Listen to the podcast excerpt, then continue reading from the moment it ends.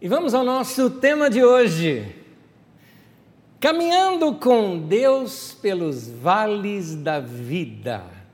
Caminhando com Deus pelos vales da vida. Queridos, uh, nós enfrentamos dias cinzentos, dias de escuridão, dias de luto, dias de preocupação. No entanto, é importante a gente saber que isso faz parte da vida. Há um velho ditado árabe que diz assim: somente sol e nenhuma chuva produz um deserto. Essa é a ideia de que se a gente nunca tivesse um dia chuvoso, nós viveríamos numa terra seca. Então, uh, são tempos bons, mas também tempos difíceis que nos fazem amadurecer. Então a vida é essa mistura, a mistura de tristezas, de alegrias, de vitórias, de derrotas, de sucessos, de fracassos, ou usando isso numa linguagem poética, como no tema de hoje, caminhando com Deus pelos vales da vida, a nossa vida também é uma vida cheia de montanhas e vales. Deus ele está presente quando a gente passa pelo meio da escuridão. Esse é o ponto que eu quero mostrar aqui para nós. Que quando a gente passa por esse momento de tristeza, ou de angústia, ou de luto, ou de apreensão, de que Deus não nos abandonou naquele tempo, faz parte da nossa experiência com Deus atravessarmos esses vales da vida com Ele. A Bíblia é cheia de, de, de exemplos sobre vales. O termo vale na, na, na, na Bíblia Sagrada também é usado para referir-se a tempos difíceis da nossa vida. Vou te mostrar alguns deles, por exemplo. No mais conhecido de todos, que é o Salmo 23, versículo 4, Davi menciona o vale da sombra e da morte. Isto. E então, é, é, esse, essa é uma experiência muito clara nas Escrituras que todos conhecem. Mas tem outros momentos que são narrados, como por exemplo em Josué, no capítulo 7, versículo 24, ele menciona o vale da desgraça. No Salmo 84, por exemplo, o salmista narra o vale de lágrimas, no Salmo 84, versículo 6. E eu queria ler um texto uh, do profeta Oséias, onde o profeta cita um vale de problemas para nós. Estou lendo pela nova versão internacional, Oséias capítulo 2, versículo 15. O texto diz: E farei do vale de problemas, seria o vale de Açor, ou o vale da desgraça, também outras traduções, e farei do vale de problemas uma porta de esperança. Eu acho lindo isso na Bíblia Sagrada, porque a Bíblia é um livro realista, ela sabe que a gente passa por esses vales. E, e ele nos revela ah, que na vida nós vamos enfrentar esses vales, mas eu acho lindo isso. Ele nos mostra que ele pode transformar o vale de problemas numa porta de esperança. Acho lindo isso, porque não dá para a gente viver essa nossa vida sem esperança. É necessário carregar isso no nosso coração. Uma pessoa sem esperança é uma pessoa vazia, uma pessoa sem esperança, o seu coração é de madeira, é, é um coração duro, seco. Por isso a esperança é necessária ser colocada nos nossos corações. E é a palavra de Deus que faz isso com a gente, é a ação do Espírito Santo que faz isso com a gente, e a Bíblia trabalha uh, uh, isso no nosso coração, mostrando que mesmo no vale, Deus pode transformar aquele vale numa porta de esperança. Seja nos momentos difíceis da vida da gente, naqueles vales escuros, que também é uma outra tradução para aquele vale da sombra e da morte, seriam vales escuros, que nós não conseguimos enxergar, sabe, sequer um palmo na nossa frente, ou seja naquele vale de lágrimas, ou seja no vale das desgraças, ou como diz esse outro texto, num vale de problemas, todos nós passamos pelos vales da vida. Todos nós passamos pelos vales da vida. Todo mundo passa todo mundo passou, todo mundo vai passar por um vale. O difícil é nós entendermos como é que passar por um vale pode ser algo bom para nós. Aí que está. Os vales, eles são momentos de sofrimento, mas eles servem para despertar outras áreas da nossa vida. Por exemplo, se você você sabe do azeite, não é? O azeite é uma coisa, é aliás é um símbolo muito forte nas escrituras sagradas como um símbolo sobre o Espírito Santo. E ou sobre a unção, né? Tudo isso que nós falamos, a gente usa muito esse símbolo do azeite. O azeite é produzido com o triturar do caroço da azeitona. Então é necessário essa trituração, é necessário muitas vezes esmagar algumas situações da nossa vida para que isso produza o azeite.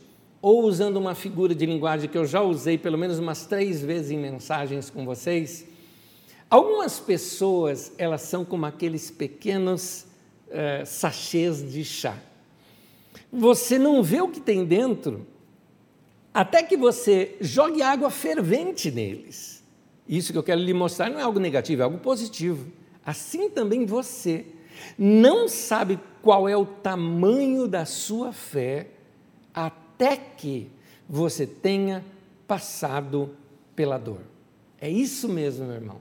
A dor, a, as situações difíceis vão levar você a descobrir a fé que você tem, a perseverança que você tem, a resiliência que você tem de voltar se levantar novamente, usando os símbolos daquelas palmeiras à beira-mar, que muitas vezes chegam a envergar diante de uma tempestade, mas passada aquela tempestade, elas têm resiliência, elas voltam novamente ao seu estado original. Isso é, é, que acontece na vida da gente.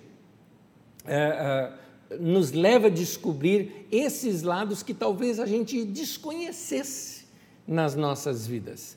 A Bíblia é muito realista. Jesus mesmo disse em João capítulo 16, no versículo 33, diz assim: No mundo passais por aflições. É, então, sofrimento, tristeza, doença, frustração, é, fracasso, Fadiga, fadiga emocional, não aguento mais. Luto. Tudo isso faz parte da vida da gente, tudo isso são aflições, tribulações. A palavra ali, aflição, também tem o um sentido de uma pressão sobre você, não é? É essa sensação. E a boa notícia de Jesus é: no mundo vocês passam, no mundo passais por aflições, você não vai ficar nela. É como um túnel, tem começo, tem meio, mas tem fim. Uma hora acaba. Os vales da vida chegam de repente. Não é possível a gente planejar, os vales são sempre inesperados. Ah, quando ah, às vezes parece que está tudo ok na vida da gente, a gente recebe um telefonema, uma mensagem, um diagnóstico, ou um acidente, um recado que faz às vezes com que alguns dias nossos fiquem escuros, como vales escuros. Eles acontecem, é isso, gente. Os vales acontecem na vida da gente. Uma outra coisa para a gente ver sobre os vales é que os vales da vida atingem tanto os maus quanto os bons. Ninguém está imune contra os vales. Ninguém tem isenção de dor e de, de sofrimento.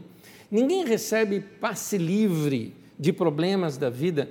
Todo mundo tem problema, todas as pessoas têm problemas, é, sejam pessoas boas ou pessoas más, todas têm problemas. E se você está passando por problemas, lágrimas, medos, depressão, não significa que você é uma pessoa má. Significa que você é humano. É isso. Vales na vida da gente são assim, são imparciais, não importa quão bom ou quão mal você seja, os vales na vida, ele é apenas um lugar de passagem. Ele não é um lugar de permanência. É, ele é uma circunstância que vai ter uma duração limitada na vida da gente. Às vezes a gente tem essa impressão quando a gente está passando um sufoco, uma opressão como essa, né? uma pressão emocional como essa, de que isso nunca vai sair, que nunca vai passar na vida da gente, que aquela dor nunca vai sair, que aquela angústia nunca vai sair, que aquela preocupação não vai sair. Mas, como eu disse, é como um túnel: tem começo, tem meio e tem fim. Vales não vieram para ficar, vales vêm e os vales vão. Me permita eu falar algumas coisas que você precisa saber quando você passa por um vale. Eu tenho aqui algumas palavras para você que eu gostaria que você ouvisse essas frases como sendo uma direção de Deus, uma palavra de Deus, um consolo de Deus ao seu coração. Primeiro deles, Deus vai te dar a força que você precisa. Deus vai te dar, meu irmão, assim, Toma essa palavra para você. Deus vai te dar a força que você precisa. Vou repetir agora aqui nos seus olhos. Deus vai te dar a força que você precisa. Quando você pensa assim, eu não vou conseguir enfrentar isso, vai, meu irmão a vida vai se reconstruir, as situações vão se reconstruir, aquela situação vai mudar, situações que você está orando por alguém, você vai perceber que você vai se fortalecer, a pessoa também. Deus vai dar esse poder para você enfrentar essas situações. Há um texto na Bíblia Sagrada em Colossenses, no capítulo 1, no versículo 11 de Colossenses, eu quero ler com vocês, diz assim: Oramos para que vocês cresçam no conhecimento de Deus. Grava bem isso, hein? É, Paulo está orando para que aqueles irmãos que estão sendo perseguidos, estão sendo pressionados, passam por aflição, que eles venham crescer no conhecimento de Deus. Note, conhecer Deus no meio da aflição. E que sejam fortalecidos com todo o poder, é o que eu te disse.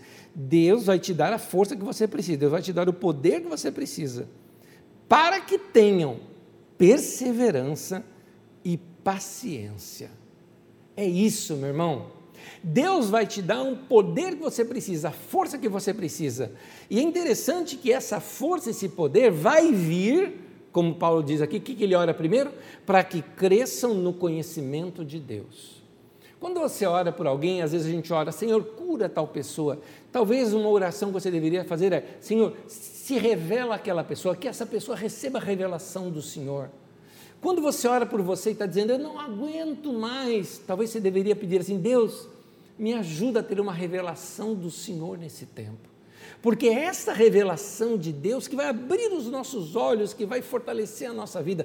Você vê isso lá no capítulo 6 de Isaías, quando Isaías fala: no, no, no, no, ano da morte do rei Uzias, eu vi o Senhor. Uzias era alguém muito próximo de Isaías, e Isaías arriscava todas as suas fichas ali no Uzias como sendo um grande governante. No entanto, quando ele morreu, assim, pasmo talvez diante dessa situação, Isaías, nesse tempo, tem uma experiência com Deus. E nessa experiência com Deus foi o que deu o ministério para ele, revelou a vida dele, expôs Isaías diante de Deus, curou o seu coração e fez muito mais do que isso. Foi ali que ele recebeu força e poder para desenvolver toda a sua carreira, seu ministério e ser esse homem fantástico que a gente conhece nas Escrituras Sagradas. Nesse texto de Colossenses, que eu quero relê-lo, por, por, gentileza, Colossenses 1, versículo 11, diz: Oramos para que vocês cresçam no conhecimento de Deus e sejam fortalecidos com todo o poder, para que tenham perseverança, palavra grega aqui, upumone, e paciência, palavra grega, macrotúmia. É interessante a gente é, falar dessas duas palavras pelo seguinte: eu sempre falo, olha, perseverança e paciência é a mesma palavra no grego. Sim, é a palavra upomone, tá? com H. Essa atitude é aquela atitude de alguém que não sucumbe facilmente sob o sofrimento. Essa palavra é a mesma para resiliência. Então, perseverança, paciência é resiliência. É uma resistência, quando algo está te pressionando quando, e você está sofrendo pressão de um poder sobre você, então você tem ali essa perseverança, paciência, essa o pulmone na nossa Bíblia, a segunda palavra também é traduzida como paciência, mas talvez ela seria melhor traduzida como longanimidade, que é a palavra macrotumia. Porque aqui fala de um autodomínio de alguém que não retalia apressadamente o erro, ou seja, quando você está com o poder nas mãos e tem todo o poder para pressionar sobre alguém, você prefere sofrer, perdoar, deixa para lá e limpa o coração. É interessante. O primeiro está falando de você receber um poder para é, vencer a covardia e o desânimo e ter resiliência. O segundo é um poder para você ter um autodomínio e controlar a ira e a vingança e não descontar em alguém. Eu sei que a gente, diante de situações difíceis, a gente se sente às vezes é, sem forças. A resistência humana se esgota. Por isso, nos vales da vida, precisamos estar conectados a uma fonte maior do que nós mesmos. A resistência humana, queridos, ela tem um limite. É, se você pensa que vai sobreviver todos os vales da vida baseados somente no seu esforço físico, no seu esforço mental, achando que você é a pessoa que, que não se quebra diante de situações, não é assim.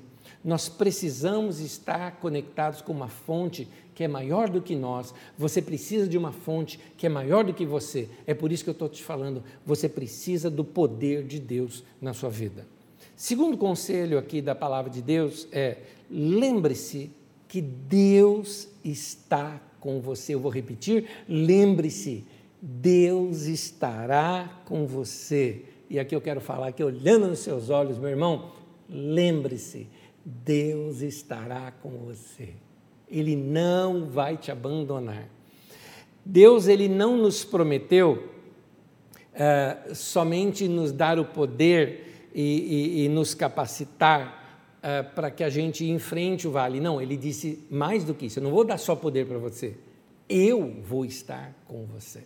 Isso que nos consola. Você nunca passará por um vale sozinho na sua vida. Você nunca vai passar um dia escuro sem Deus ali do teu lado. É, é, essa é a palavra de Deus para você hoje. E Deus está dizendo: Eu estarei com você. E aqui eu recorro ao profeta aqui citado. Esse profeta que passou por situações difíceis de opressão de todos os sentidos, acusado de traição e tantas coisas. O profeta Isaías, ele nos revela um tempo em que uh, Deus seria a grande companhia do seu povo, para o povo não se desanimar. E essa palavra agora, eu quero lê-la para você. Isaías 43, versículo 2 é uma profecia para você. Deus diz assim: Quando você atravessar por águas profundas e grande perturbação, eu estarei com você. Quando você atravessar rios de dificuldades, eles não o encobrirão. Quando você andar através do fogo da opressão, você não será queimado pelas chamas. O nosso Deus não é um Deus distante que está sentado lá no céu, sabe, torcendo pela gente, dizendo: é isso aí, fica firme, né? vocês vão conseguir vencer. Não, meu irmão, não, não tem essa ideia de Deus, não. É o Deus que desce vai até o vale com a gente, anda com a gente no vale, está do nosso lado. Quando você passa para aqueles desfiladeiros perigosos, é esse que é chamado de o vale da sombra e da morte no Salmo 23, ele está com a nossa mão nos conduzindo, segurando a gente através do vale. Há uma estrada que passa de Jerusalém a Jericó, e nessa estrada, por mais ou menos uh, eh, 1.200 metros dela, é um desfiladeiro. E o lugar ali é tão íngreme e as montanhas tão altas que só ao meio-dia o sol consegue iluminar aquela parte. O resto do dia todo ele é escuro. Ele é chamado de o Vale Escuro ou Vale da Sombra.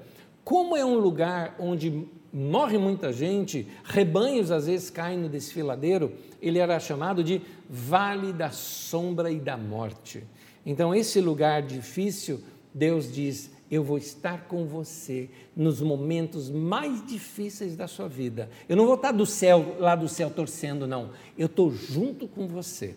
E é isso que a gente lê naquele clássico Salmo 23. Quero ler com vocês na tradução mais clássica possível de Almeida, a tradução de Almeida, revista e corrigida, diz assim: O Senhor é o meu pastor, nada me faltará. Em outras palavras, Ele sendo meu pastor, não preciso de mais nada, não vou ter medo, não vou ter nada. Deitar-me faz em verdes pastos, guia-me mansamente a águas tranquilas, ele refrigera a minha alma, guia-me pelas veredas da justiça por amor do seu nome. Ainda que eu andasse pelo vale da sombra da morte, não temeria mal algum, porque tu estás comigo a tua vara e o teu cajado me consolam. Que texto, que poesia, que palavra de Deus para nós. É interessante é, nesse texto como mostra essa proximidade de Deus. E aqui vem a minha frase para você: é no vale que, para você, Deus sai da teoria e passa para a experiência. Eu não sei se você percebeu isso na leitura do texto, porque são quatro versículos que eu li, o texto tem mais do que quatro versículos, mas eu li apenas os quatro versículos, aqui do quatro em diante muda. Nos três primeiros versículos, ele está falando de Deus da terceira pessoa. O Senhor é o meu pastor, ele me faz repousar em pastos verdejantes, ele refrigera minha alma. Quando ele entra no quarto versículo, que é o momento mais difícil da vida, o vale da sombra da morte, ele sai do ele e passa para o tu, não é? Ele, quando ele chega no vale, ele muda para a segunda pessoa. Ele não está mais falando acerca de Deus para a gente, ele está falando com Deus. Ele, ele diz: Ainda que eu ande pelo vale da sombra da morte, não temerei mal algum, porque tu estás comigo, tua vara teu cajado me consola, o Senhor prepara uma mesa para mim diante dos meus inimigos. Nota que é, é, ele está nesse, ele passa por um relacionamento mais profundo com Deus. Por isso, meu querido, são os vales da vida que nos colocam face a face com Deus. De repente, aquilo que era superficial no seu relacionamento com Deus se torna íntimo. Algo mudou lá dentro de você, na sua mente e no seu coração. Você passa a ter uma experiência muito mais profunda com Deus. Quando estamos passando por um vale, não queremos falar sobre Deus, nós queremos falar com Deus. É, é nesse momento que a religião se transforma em relacionamento. É nesse momento em que algo muda na tua vida, Deus deixa de ser, como dizia no Antigo Testamento, o Deus dos nossos pais. Não é mais o Deus do meu pai, o Deus da minha mãe, o Deus que me ensinaram. Não é o Deus do meu pastor, não é o Deus daquele irmão é, maravilhoso que tem uma fé incrível, daquela irmã que é um exemplo de vida. Não, é o meu Deus, é a minha relação com Ele qualquer pessoa madura em sua vida cristã, ela sabe muito bem, e pode me confirmar isso, que são durante os vales que nós ficamos muito mais próximos de Deus. É muito bom estar no topo da montanha, é uma delícia, mas são nos vales que nós encontramos com Deus face a face. Então, é, aprenda isso no teu coração, talvez os momentos da sua vida em que você vai sentir Deus mais próximo de você será naqueles momentos em que você passar pelo vale.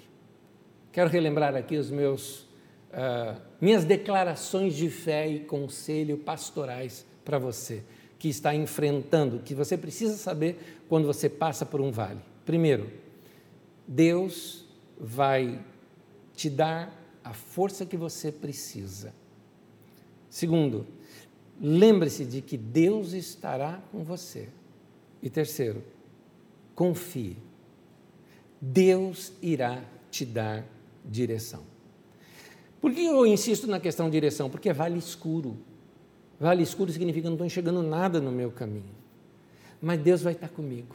Ele vai me proteger, Ele vai me dar direção. Por isso que, ainda que eu ande pelo vale da sombra e da morte, ou seja, do vale escuro, eu não vou temer, porque Tu estás comigo. Então Ele vai me guiar, Ele vai me orientar, Ele vai me proteger, porque vale e cajado falam de instrumentos também de proteção ali do rebanho. Agora, Deus só pode ser visto assim através do olhar de uma criança. Eu explico isso para você. Uma criança está apavorada, uma criança está com medo, uma criança acorda assustada durante a noite, e aí, com aquele, com aquele seu jeito, vou te falar agora do lado masculino, porque eu sou pai, aquela de você segurar na mão da criancinha e falar: fica tranquila, o papai está aqui. O papai está aqui. É isso que Deus quer que você receba a revelação dele. O papai está aqui. Eu estou com você. Eu estou segurando na tua mão. E a criança, o que acontece? Ela dorme. No texto de Mateus 18, 3, Jesus disse assim: Eu lhes asseguro que, a não ser que vocês se convertam, mude de mente, muda sua mentalidade e se tornem como crianças, jamais entrarão no reino dos céus. A experiência que Jesus está falando, Jesus não está falando aqui sobre o céu. A expressão reino dos céus em Mateus é por outra razão. Não vou abrir esse parênteses aqui. quero te dizer que se você não tiver um coração como o de uma criança, você não vai experimentar as coisas do reino de Deus. Para você experimentar, tem que ter esse coração simples. O que Jesus valoriza na criança nesse momento é a fraqueza dela. A criança é fraca, ela precisa de cuidado, ela precisa de proteção, ela precisa de abrigo. Já aquele que é forte, que é cheio de si, ele diz que não precisa de nada, que é autossuficiente. Uh, os fortes, os cheios de si, ele, eles não enxergam as suas fraquezas, por isso eles não dependem de Deus e não oram. Já os fracos, aqueles que são conscientes da sua necessidade, eles buscam a Deus, eles oram. Percebe o que eu estou te falando? Você precisa correr para Deus nesse momento, para a oração. E nesse momento da oração, você vai sentir Deus segurando na sua mão e, e, e dizendo para você: fica tranquilo, o papai está aqui. Nos vales da vida, precisamos recorrer a Deus através da oração. É por isso que eu preciso da oração. Eu preciso da oração para lembrar que tem uma pessoa mais forte do que eu. Existe alguém mais sábio do que eu que pode me dirigir, que eu não sei o que fazer, mas existe alguém que é mais sábio do que eu. Nesse mundo de autossuficiência, de autoajuda, eu me resolvo, eu faço as coisas, Jesus nos ensina a nós sermos dependentes de Deus.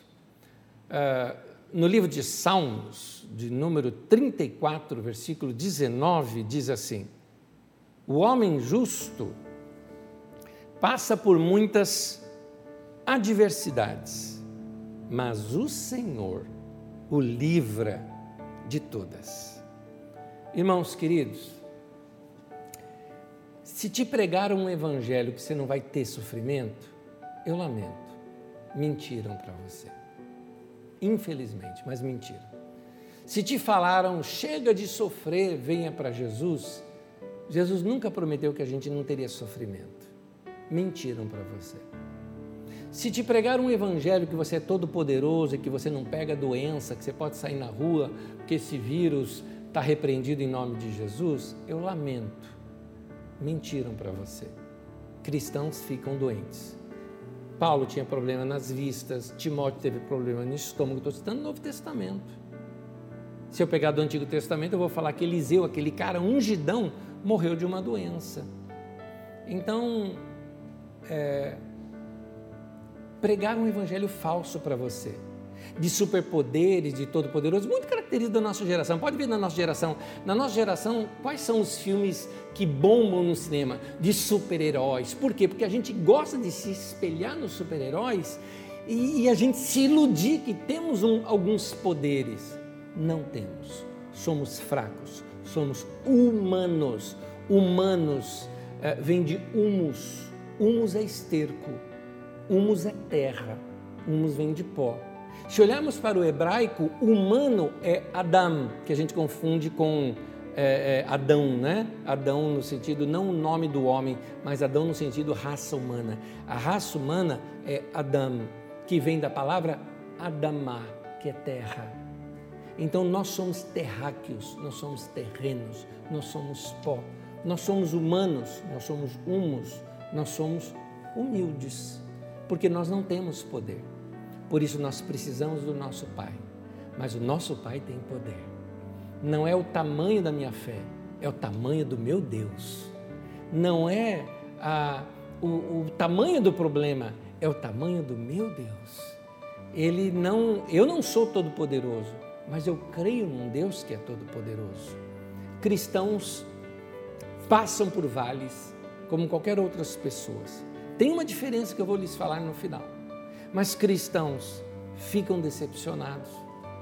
Cristãos se machucam em suas emoções. Cristãos ficam doentes. Cristãos sofrem tragédias. A chuva cai sobre maus e bons. A Bíblia fala que o tempo e o acaso sucede a todos. Cristãos perdem gente querida Cristãos passam sim por dificuldades financeiras. Se te falaram que você iria prosperar e ficar rico se você se tornasse cristão, mentiram para você.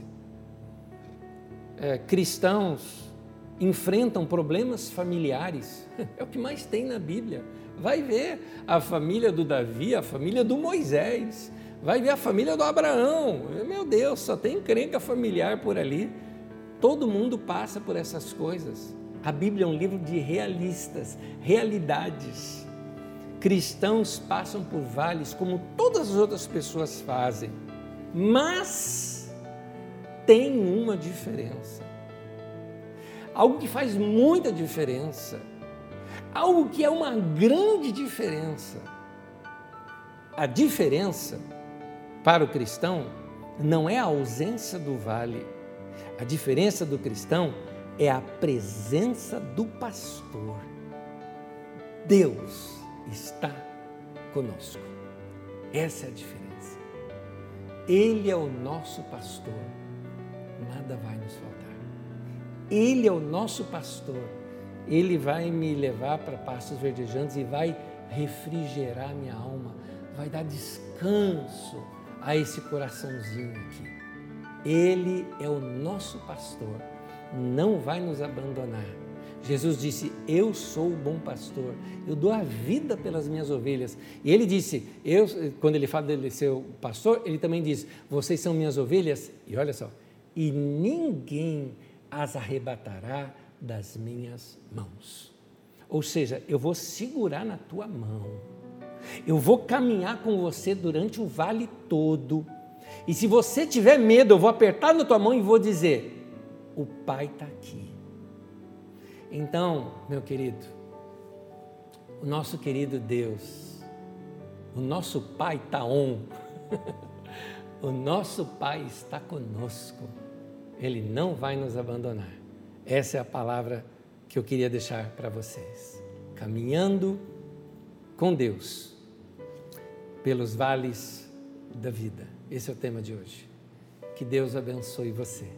Que Deus guarde o teu coração e a tua mente em Cristo Jesus. Mas eu quero orar com você. Ora comigo. Senhor, obrigado por tua presença. Tua presença está aqui. Tua presença está em mim. E nós, como teu povo, te adoramos por saber que tu és um Deus presente conosco o Deus conosco, o Deus que não nos abandona.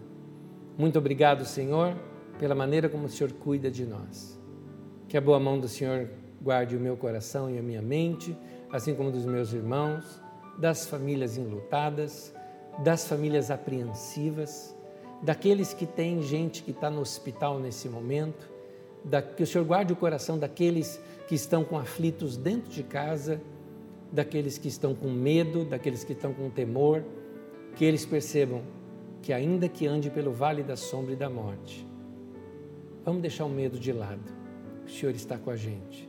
O Senhor está segurando na nossa mão e disse que ninguém vai tirar, vai nos tirar das mãos do Senhor. Obrigado, Senhor, por nos guardar, por estar conosco e por cuidar de nós. Em nome de Jesus. Amém e amém.